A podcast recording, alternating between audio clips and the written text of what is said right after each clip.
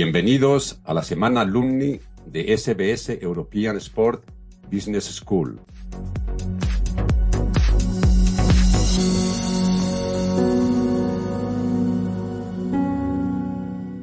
Cuatro antiguos alumnos nos explicarán su experiencia en la escuela y su día a día actual trabajando en la industria del deporte.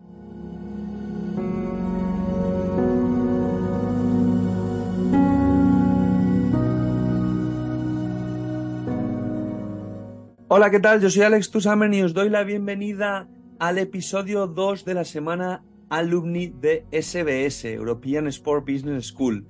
Bueno, tenemos que destacar muchas cosas de SBS, las iremos contando durante la semana, pero bueno, una de las cosas que tenéis que tener también em, muy claras es que 8 de cada 10 de sus alumnos son de fuera de España. Esto da una oportunidad tremenda a sus estudiantes de formarse en un entorno multicultural que les proporciona una amplia red de contactos que es clave hoy en día para la empleabilidad en la industria del deporte. Hoy, siguiendo este ejemplo, vamos a entrevistar a Ramiro Rangles, antiguo alumno de la escuela, por supuesto, y actualmente trabajando como Head of Sports Analytics en Keen Analytics. Con Ramiro vamos a hablar de su vínculo y su primera experiencia con el deporte, de cómo llega Ramiro a SBS y su experiencia previa trabajando ya en el sector, además del objetivo que tenía él de hacer el máster ya con ese perfil más senior y con experiencia. Eh, muy interesante conocer esto hoy desde un punto de vista de alguien que ya tiene cierta experiencia laboral. Vamos a hablar de algunos profesionales que él destaca en el máster que dieron clases relacionadas con la analítica y el big data en la industria deportiva, cómo complementa Ramiro su know-how previo con el networking durante el máster y lugares donde trabajan algunos de sus ex compañeros eh, en el sector su trabajo en Keen Analytics en el mundo del fútbol, cómo aplican la analítica para medir el rendimiento del propio equipo, el rival o el área de scouting donde trabajan, y vamos a hablar también de algunos de sus clientes y los países donde trabajan, además de su principal mercado. Tocaremos también la importancia de dar una solución personalizada a cada equipo acorde con lo que necesitan. También vamos a hablar de los roles que más buscan desde Keen Analytics para trabajar con ellos. Bueno, vamos con este episodio 2, una nueva perspectiva, una perspectiva hoy más analítica, más de Big Data y más senior, que seguro que os da otro enfoque de otro profesional que actualmente trabaja en el sector. Venga que empezamos. Bueno, Ramiro, bienvenido a las Sports Talks de Impulsing, bienvenido a la semana alumni de SBS. Y nada, un placer tenerte por aquí y, gracias por sacar un rato con nosotros para hablar de tu experiencia. ¿Qué tal? No, no, para nada. Muchísimas gracias más bien a ti, Alex, por, por la invitación. Eh, un gusto estar aquí, un gusto también ser parte de esta nueva red que está saliendo. Eh, felicitaciones por esta nueva iniciativa y nada, feliz de estar aquí para conversar un poco de todo lo que se hace, un poco de lo que fue la experiencia con, el máster, un poco de lo que es la experiencia profesional que tengo a nivel de deporte, tecnología, un poco que estoy metido en ese lado, pero nada, igual un gusto y como digo nuevamente felicitaciones por la iniciativa que creo que está buenísima. Gracias, Ramiro. Eh, pues sí, ahora hablaremos, yo creo que esta charla la vamos a enfocar mucho con Big Data, tecnología, deporte, pero antes de irnos a un poco tus tareas del día a día, eh, vamos a empezar em, por cuál es tu vínculo con el deporte y, cómo llegas a SBS ya por el año, por el curso 2018-19, que fue el año que hiciste el máster, ¿no? Sí, sí, exactamente. Bueno, en general creo que del lado de deporte toda la vida, y, creo que mucha de la gente que trabaja en deporte va a decir esto, pero toda la vida me encantaba el deporte, ¿no? O sea, puede decirse cualquiera. Eh, fui deportista, jugaba ciertos deportes en, el colegio, hacía diferentes cosas. Eh, pero a la final, como cuando llegó el momento de graduarme del colegio y salir hacia la universidad o algo así, lo único que me veía era haciendo algo de deporte. Honestamente no me gustaba nada. Solo decía, ¿a qué te gusta? en el deporte. Lastimosamente no era lo suficientemente bueno para ser deportista profesional, entonces tenía que pensar en algo. Eh, y por suerte, mi primera experiencia con el deporte ya al lado profesional o, educativo profesional fue en Ecuador. Aquí en la, existe la Universidad de las Américas, que es una de las pocas que tiene como un pregrado para eh, se llamaba en ese tiempo negocios y marketing deportivo. Entonces vi la, la, la malla, tenía de hecho un convenio con la Universidad Europea de, de, Madrid, con el Real Madrid en ese tiempo. Me encantó, entré y simplemente como que todo hizo sentido en, esa, en, esa, en ese pregrado que, que, hice, básicamente. Aprender un poco de la gestión, un poco de marketing, un poco de cosas. Nada aún con tecnología, porque en ese tiempo, me parece que era 2012, 2013, bien raro escuchar deporte y tecnología en cualquier lado del mundo, a menos que no sea un poco en Estados Unidos. Pero bueno, me, me fui preparando, me gustó, de verdad me encantó la, la carrera y de ahí, a partir de eso, eh, simplemente fui dando siguientes pasos, ¿no? Tu- Tuve una pasantía con un club acá en Ecuador, yo soy acá de Ecuador, que es eh, Liga de Quito, que es uno de los más grandes, en el departamento de marketing, me gustó un poco el lado de marketing, no, no creo que fue mi favorito, entonces seguí avanzando, eh, de ahí a través de igual de mi universidad conseguí un, un trabajo, eh, es decir, casi medio tiempo en lo que sería mi primera experiencia con deporte y tecnología, que era una empresa que se llamaba Football Metrics, donde básicamente se recolectaba datos, pero más para medios de comunicación y había que hacer un poco de gestión alrededor de eso. Y de ahí de poco eh, llegó el, el caso fortuito de que la empresa en la que estoy ahora, que se llama Keen Analytics, necesitaba una forma de recolectar datos, porque esta empresa es mucho más enfocada en Big Data Analytics, algo mucho más avanzado que solo recolectar datos. Entonces termina comprando Football Metrics, yo, yo voy como parte de esa compra Keen Analytics. Eh, cuando Keen Analytics empezaba, casi 2015, 2016, 2017, en esos años, y era, empezamos tal vez uno de los que sería tres, cuatro, cinco empleados que éramos en Keen Analytics en ese tiempo, ¿Cuántos sois ahora? somos 50. 50. 50. Y empezó un poco de esto, de esta, de esta experiencia startup, cuando tienes todo a nivel sin inversión, solo bootstrap. Me imagino que tú debes conocer la experiencia, pero es, eh, bueno, sacarse la madre, ponerse la, la camiseta y sal- sacarse como sea estos, es- los, a los clientes que se venían. Y de ahí empezamos a trabajar, eh, mucho sobre todo con clientes en Brasil y con una Ujú. metodología súper buena. En ese periodo de tiempo, y tal vez no me concentro mucho en la Todo, parte todo esto es profesional porque previo, perdona, Ramiro, que te pre- corte. Todo esto es previo al máster, claro. Todo, todo esto es previo al máster. Entonces, para cuando llegué al máster tenía mínimo unos 5 o 6 años de experiencia con cosas del deporte, Entonces lo pero pudiste sabía que eran los... aprovechar mucho más, claro, porque ya, ya, ya, ya Exactamente, estabas bastante empapado de, de muchas cosas, por lo que cuentas. exactamente. Entonces, eh, llegó un punto en, en Kin que simplemente yo necesitaba tener otra perspectiva como un poco más global y justamente fue por eso que busqué eh, opciones para eh, no solo sacar más cosas con networking y ese tipo de, de situaciones, pero también para, eh, no sé, abrirme un poco más la visión, porque creo que tal vez estaba muy metido en el mercado Sudamérica, Brasil, así. Quería ver una perspectiva diferente, hice un poco de investigación, eh, terminé viendo que sobre todo el, el, el máster de SBS estaba muy bien rankeado a nivel de Europa.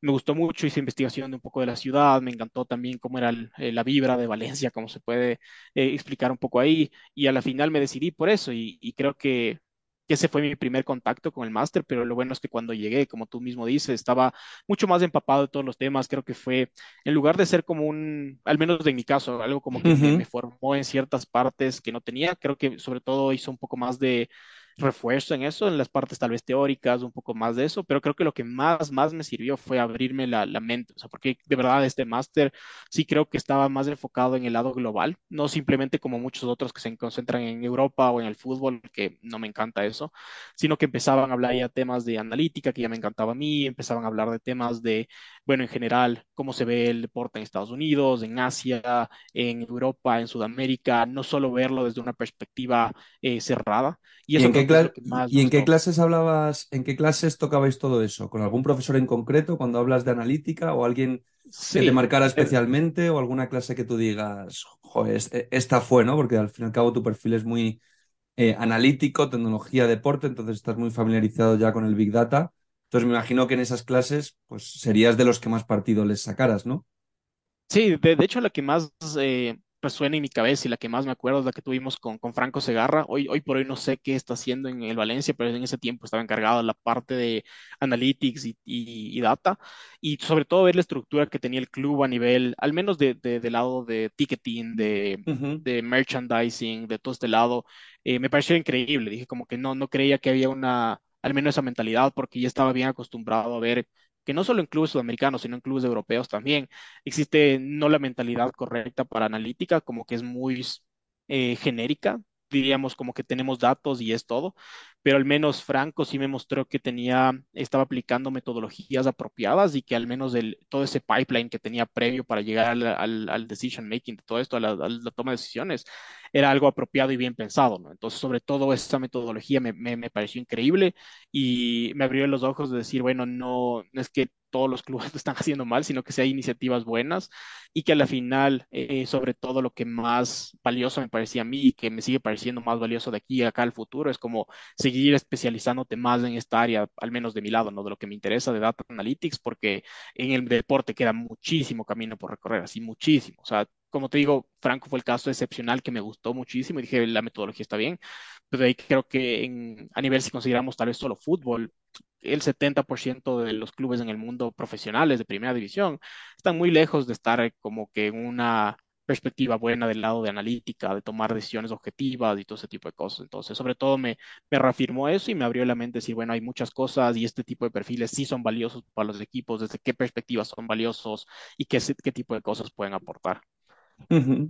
Y una vez llegas ahí, que vas descubriendo, obviamente, como ya tienes experiencia, vas viendo qué te puede aportar más, menos, etcétera. Eh, destacas esto de, de Analytics de, del Valencia, también que te, que te abre los ojos.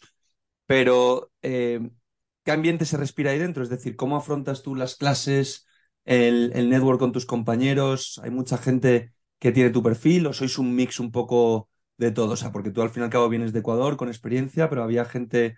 Eh, ¿De qué nacionalidades era la gente que estaba contigo en clase, por ejemplo?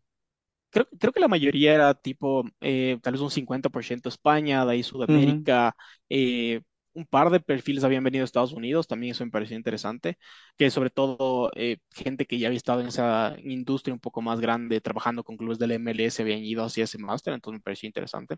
De ahí desde la perspectiva tal vez mía, sí, sí me sentía un perfil medio único, no solo porque era el único y primer ecuatoriano que estuvo en el máster, de ahí creo que ya un par de más, pero yo fui el primero, al menos eso me dijeron.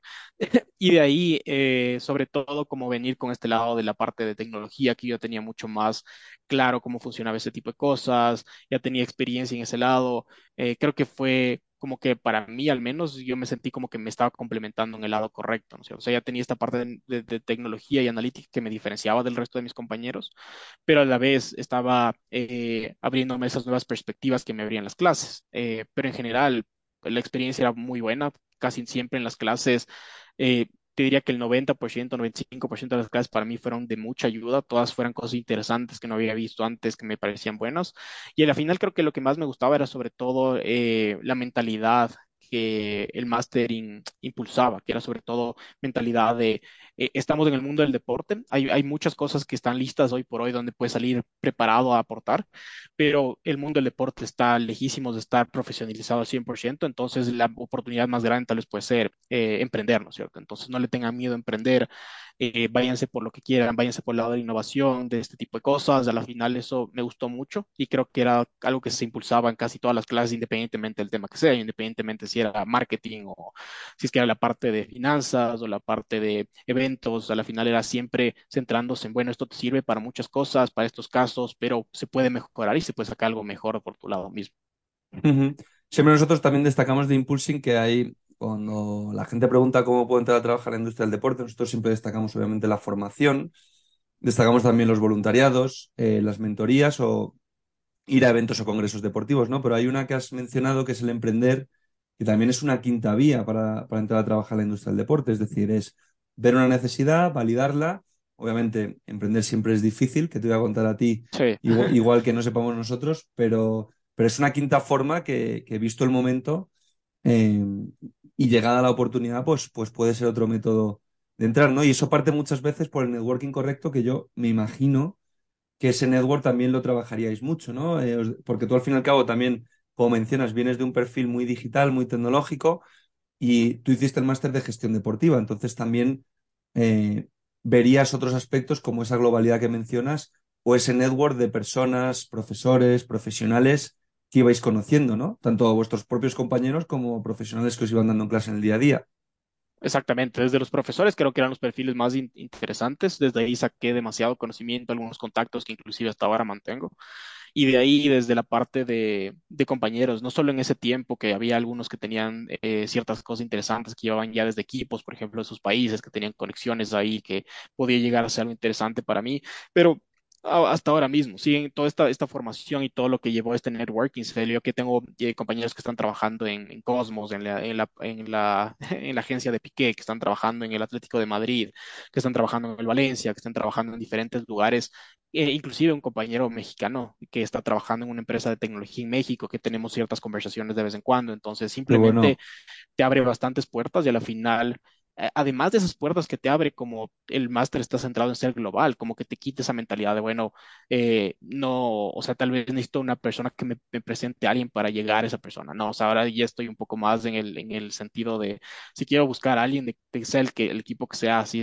he buscado contactarme con el Real Madrid, con el Manchester United, pero busco las formas porque simplemente ya no tengo ese bloqueo de decir, bueno, no, simplemente eh, no me van a hacer caso, o sea, a la final lo único que tengo que perder es que me ignoren, pero de ahí hay mucho más que ganar en el medio. Sí, vamos a destacar eso porque nosotros estamos haciendo esta semana alumni de SBS sobre todo para contar un poco la realidad y que, bueno, nuestra audiencia también, sobre todo eh, esta semana que está dirigida a gente que quiera empezar a trabajar en la industria del deporte o que esté pensando en hacer un máster, eh, pues vea, pues en este caso, tu experiencia, ¿no? Pero aquí es, es muy importante destacar, ¿no? Que al fin y al cabo lo estás explicando perfecto, oye, vosotros tenéis network, conocéis gente, eh, hay mucha internacionalidad, ¿no? Es decir, sois muchas las personas de diferentes lugares del mundo. Ahora, tres años después, mencionas que seguís en, que seguís en contacto más de uno.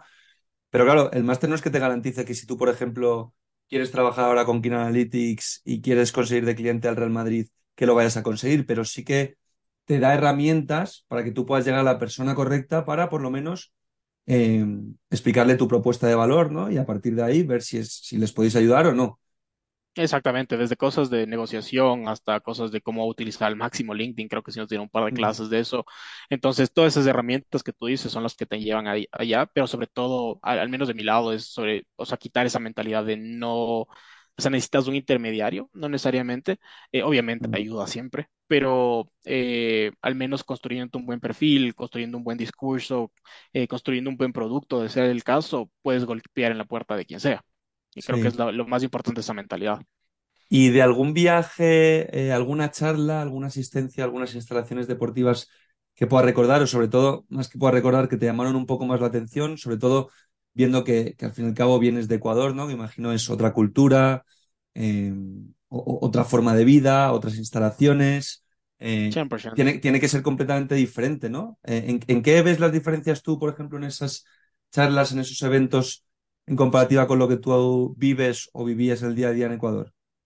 Bueno, de, un lado, primero lo que más me, llevo era siempre las masterclass en el, en el Mestalla, eso me encantaba. O sea, eh, cada dos viernes o cada viernes, si no estoy mal. Ibais para allá. Eh, íbamos y teníamos clases en la sala de prensa, eso era hasta cambiar de ambiente, pasabas por el lado del campo, era súper, súper interesante, me gustaba mucho, entonces solo desde ahí.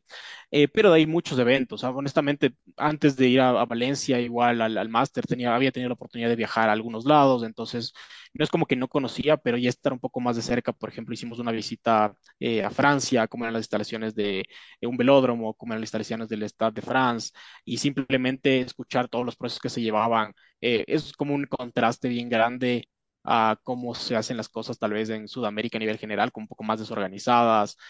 Eh, y aún así, creo que Europa no es el, el, top en ese sentido de organización de eventos, porque si te vas después de Estados Unidos es un nivel más. Entonces, simplemente se ve bien marcada esa diferencia, eso sí. Eh, pero siempre me quedo con eso, porque conocer sobre estas instalaciones, ver cómo se operaban, cómo tenían esta organización, cómo todo hacía sentido para que no sea improvisado, porque de cierta forma como que tienes eh, casos súper específicos de, clubes o organizaciones de eventos que simplemente, eh, porque fallaron, no, no sé por qué falló, pero te pones a ver su estructura y simplemente, no sé, no tenían un, plan de, de, backup, no tenían alguien que estaba encargado de ciertas cosas, era como que todo muy improvisado.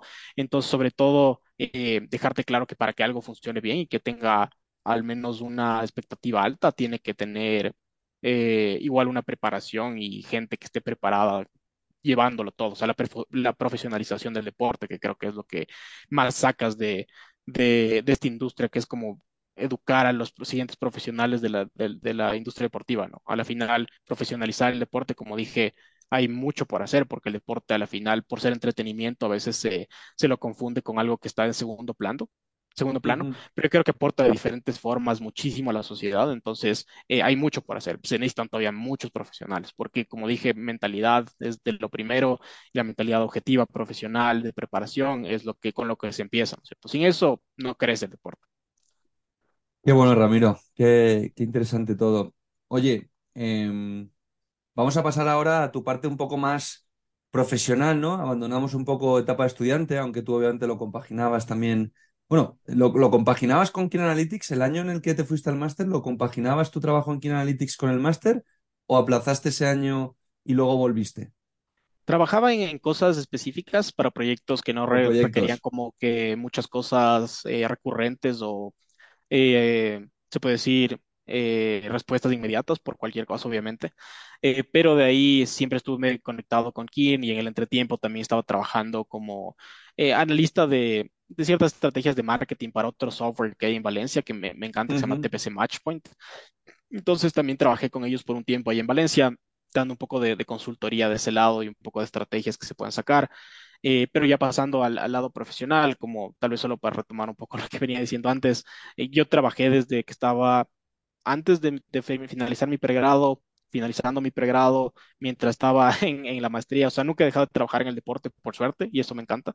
Eh, pero siempre se me dio que era eh, vinculado a la, a la tecnología. De, de cierta forma, también sí, algo que siempre me gustó era la tecnología, ya sea simplemente ver un, un celular, un móvil nuevo, como lo quieran llamar, un un ordenador, eh, yo qué sé, los iPods, todo eso a mí siempre me, me encantaba y simplemente empezar a ver cómo se podía mezclar con el deporte me empezó a, volar la cabeza, porque simplemente era interesante, muy interesante. Entonces, como te dije, empecé con, con esta empresa que se llamaba Football Metrics, Keen Analytics la compró, en Keen estuve como que todo en este, en este espacio cuando eh, estaba en pleno, eh, qué sé, lo que llama, lo que se llama en inglés growing pains, o sea, como que los, dolores de crecer porque tienes demasiadas cosas por hacer.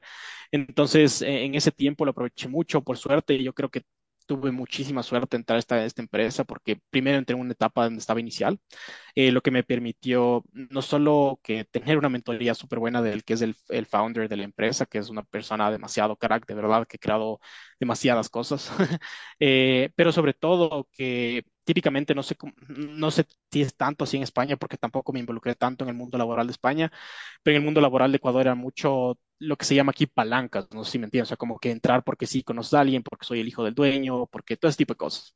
Y eso sí, o, o- o sea, como que siempre estaba un poco en contra de eso. Y por suerte entré en, en- en esto y el, el que es el, el fundador de Kin tenía una perspectiva completamente diferente. O sea, tenía una perspectiva de sí, tienes que tener, el, empresa se, se mide por meritocracia, si es que haces más méritos tienes que tener más oportunidades. Entonces, simplemente por eso, inclusive me dio la oportunidad de, de convertirme en socio después del primer año de la empresa. Y después de eso, eh, se viene con muchas otras cosas, la- esa, esa, esa filosofía, porque no era, el socio no es que ahora tiene más beneficios, sino que tiene más responsabilidad, tiene que dar mejor ejemplo, tiene que trabajar más, y son cosas que te van formando en esa carrera, ¿no? Entonces, eh, lo interesante que hacemos en Kin, que aparte de tener esta metodología de meritocracia y, y ser muy, muy explícanos un poquito cómo, cómo trabajáis en Keen Analytics para quien no os conozca todavía, qué hacéis en el día a día, eh, si nos puedes decir alguna organización con la que trabajéis, algún cliente, algún proyecto. Exacto, exacto.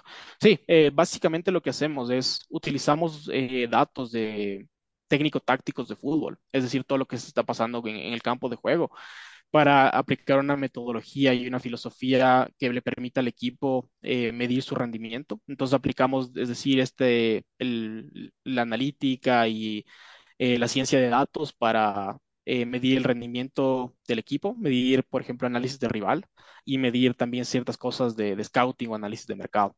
¿Cómo lo hacemos? Es que primero recolectamos datos de partidos de fútbol. Eh, para esto ut- utilizamos datos de dos tipos. Primero tenemos datos que son lo que se llama eventing o datos de eventos, que son exactamente lo que está pasando con el balón, ¿no es cierto? Entonces, tipo, hay un remate, hay una recuperación, todo eso se está registrando.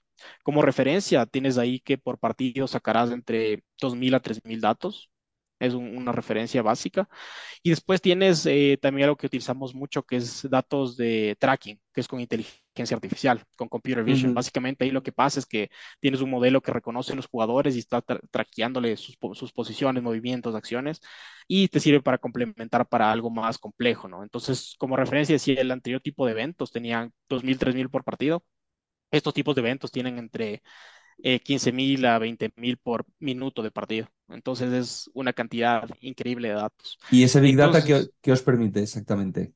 Exactamente. Entonces, con- lo lo- para que entiendas un poco la, la historia, es eh, simplemente en, en, en 2015, cuando el, el fundador, que es Andrés Pérez, eh, llegó a Brasil, él trabajaba primero en un banco holandés.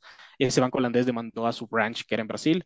Y por cosas de la vida llegó a conocer al, vicepresidente de Gremio, al club de, fútbol de Brasil de Gremio, ¿no? Y como él es loco por la estadística, por la analítica, simplemente había estudiado en Estados Unidos y tenía muchos estos conceptos de, Moneyball, de justamente la película, y había generado bastante alrededor de fútbol, porque también su, sueño frustrado era ser jugador profesional de fútbol.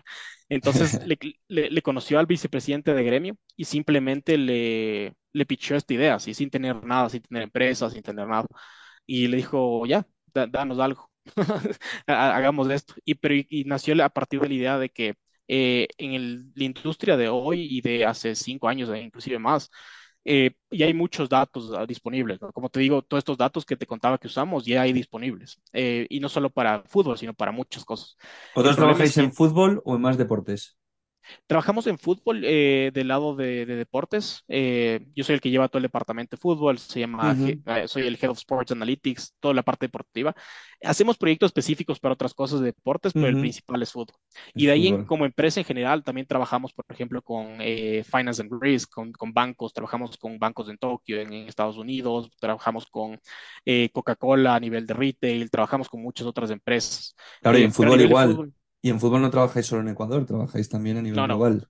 De hecho, nuestro mercado más grande es eh, Brasil. En Brasil hoy por hoy tenemos eh, tres clientes activos, estoy por cerrar un cuarto, pero está Gremio, Atlético Paranense y Atlético Paranense y Cruzeiro. En España estamos trabajando con el Real Valladolid.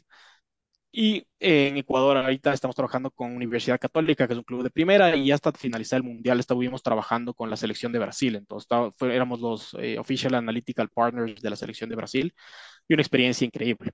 Eh, pero básicamente la metodología nació de esto, que te digo, es un problema bien grande en todas las industrias. Hay muchos datos, pero pocos insights o pocos datos que en realidad hagan la diferencia. ¿no? Entonces, para tomar mejores decisiones.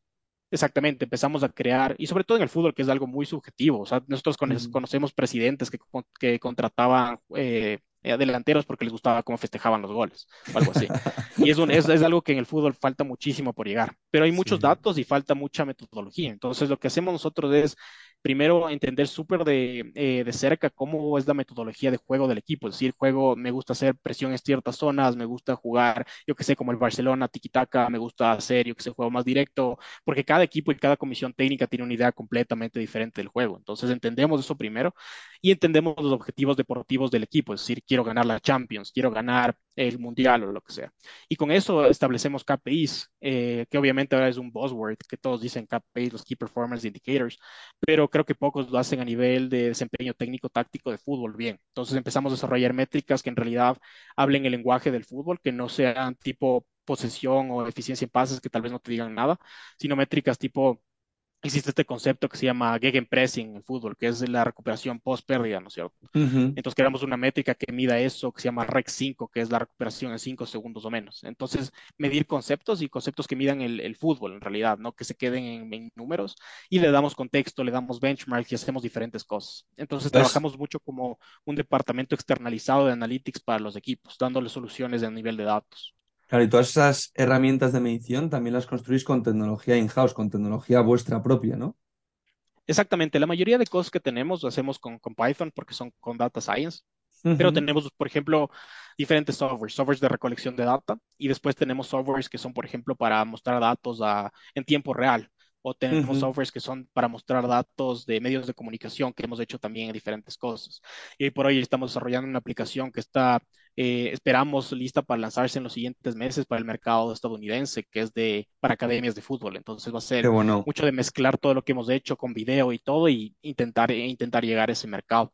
Entonces, siempre desarrollando nuevas cosas y creo que lo que más nos gusta es trabajar con equipos y damos este, este, approach siempre muy personalizado. Creemos que una solución que sea igual para todos no va a funcionar, como por ejemplo hay estos SaaS que son tipo Wisecout, Instat, que hay muchos en el mercado, pero si es que es lo mismo, son mil métricas que, no, te, no te dicen nada, no te va a servir de nada. Lo que hacemos nosotros es personalizar todo y en esa personalización, en escuchar a los técnicos, en escuchar a ver esta métrica es más útil, esta métrica es menos útil, eh, nos permite continuamente seguir desarrollando nuevas. Hoy por hoy tenemos un repositorio como de 6.000 métricas y todo el tiempo estamos desarrollando nuevas, con nuevas cosas, porque al final los que más conocen del fútbol son los técnicos y los, y los, los analistas y todo ese tipo de cosas. Entonces nosotros les escuchamos y empezamos a desarrollar conceptos para medir lo que ellos quieren, pero a un nivel mucho más profundo y, preciso.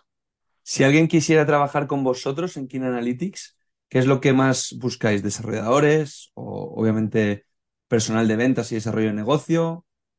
¿Qué sería Eh, una hoy, rama? Hoy por hoy creo que lo que más buscamos siempre va a ser científicos de datos. Eh, son los, los más versátiles para este tipo de cosas y también un poco de desarrolladores. Si te digo en cosas concretas, pueden ser en tecnologías más eh, emergentes como tipo JavaScript, si es que son para el- la parte eh, desktop y un poco de Flutter para la parte móvil. Eh, y también siempre estamos abiertos a, sobre todo, personas que estén bien involucradas en temas de machine learning, de computer vision, porque también estamos creciendo para ese lado, en, en la parte de fútbol al menos. Pero ujú. como digo, mientras hay un perfil que sea muy bueno técnicamente, siempre va a estar abierto. De la parte eh, de gestión y todo también estamos buscando, pero son temas más específicos. Como estamos más desarrollando cosas y somos, nos consideramos más como una, un hub de innovación, eh, más buscamos perfiles técnicos que nos puedan traer un poco más de cosas eh, a la mesa. Pero siempre igual está bienvenido. Si cualquier persona que escucha esto está interesada en saber un poco más de nosotros, pueden buscarme en LinkedIn, puede escribirme con todo gusto, puedo ver su su CV y sin problema, porque siempre estamos viendo gente que sea importante y que tenga potencial. dejaremos el perfil de, de Ramiro también en las notas del capítulo para que podáis conectar también con él, por supuesto. Oye, Ramiro, y por ir acabando, siempre preguntamos a todos nuestros invitados qué le dirías a tu yo de hace 10 años. En tu caso vemos que no has parado, que los últimos 10 años han sido intensos, así que algo que con lo que sabes a día de hoy le recomendarías. Eh, creo que dos cosas. O sea, primero, y la más importante, que, que el trabajo es lo único que, que, que va a llevar a, a progresar, ¿no es cierto? O sea, sin hacer el trabajo, sin dedicar las horas, simplemente no se va a crecer. Eh, en cualquier cosa que sea. Obviamente se tiene que hacer con ciertos parámetros, pero eh, el trabajo es lo que más da tal vez la, los resultados. Siempre hay que poner esas horas. Y la segunda es eh, siempre, al menos siendo de, de Ecuador y estando en esta industria que es tal vez única o eh, que las, los, los, los entes o las organizaciones que pueden hacer cosas nuevas generalmente están en Estados Unidos o Europa, como que no, no se tenga miedo independientemente de dónde estén o de dónde sea el origen de, de salir a pelearla con los mejores, ¿no? Porque al final es un poco de, de, todo lo que hacemos en King, que yo tal vez cuando empecé en esta industria decía como que no, un club de Ecuador no puede hacer lo mismo que el club de Europa, una, una empresa de Ecuador no puede hacer lo mismo que una empresa en, en Estados Unidos. Eh, pero simplemente cambié toda esa mentalidad y es un poco gracias a lo que venimos haciendo, ¿no? No por ser ecuatorianos tenemos que estar vendiendo materia prima, que no tiene nada de malo, o sea, vender frutas y todo eso obviamente es bueno, pero eh, ¿por qué no podemos estarle vendiendo inteligencia a la selección más ganadora de toda la historia? ¿Por qué no podemos estarle vendiendo inteligencia a los bancos de, Japón? ¿Por qué no podemos estarle vendiendo tecnología eh, e inteligencia a clubes en España? Entonces, simplemente creértela, eh, obviamente con, con lo que primero dije, mucho trabajo y después salir a competir con los mejores sin, sin miedo, creo que es lo más importante. Creo que eso es un mensaje excelente, brillante para cerrar. Porque bueno, es demostrar que al fin y al cabo las cosas las hacen personas como nosotros, que no tienen que estar en Estados Unidos tampoco, para nosotros igual es un ejemplo, porque al fin y al cabo un grupo de personas con una idea buena, con recursos, con tecnología, con conocimiento y con los contactos correctos, o sea en Ecuador, sea en Madrid, o sea en cualquier lado, es capaz de hacer eh, cualquier cosa. Y me quedo con tu mensaje, nosotros lo tenemos muy metido también en el día a día, y creo que es un mensaje muy bueno, de que rodeado de la gente correcta, con el network eh, correcto y con los recursos correctos, uno es capaz de hacer cualquier cosa independientemente del lugar donde esté. Sí, y mucho trabajo, eso sí. Eso Eso sí, no hay cómo siempre, obviar. eso 100%. siempre. Pues nada, Ramiro, ya ha sido un placer tenerte por aquí. Eh, esperamos invitarte pronto. Te damos mucha suerte con el lanzamiento de esta nueva app que vais a poner en el mercado americano. Eh, y nada, eh, muchas gracias por haber participado en la Semana Alumni de SBS y haber transmitido tu experiencia a, a los oyentes. No, nada, muchísimas gracias por la invitación, Alex. De verdad, felicitaciones por la iniciativa, no solo con estas charlas, sino con, con el aplicativo. Lo veo, le veo que tiene bastante potencial, entonces la mejor de las suertes y para cualquier cosa ya a, a disposición. Fenomenal. Un abrazo muy fuerte. Fuerte abrazo, Alex.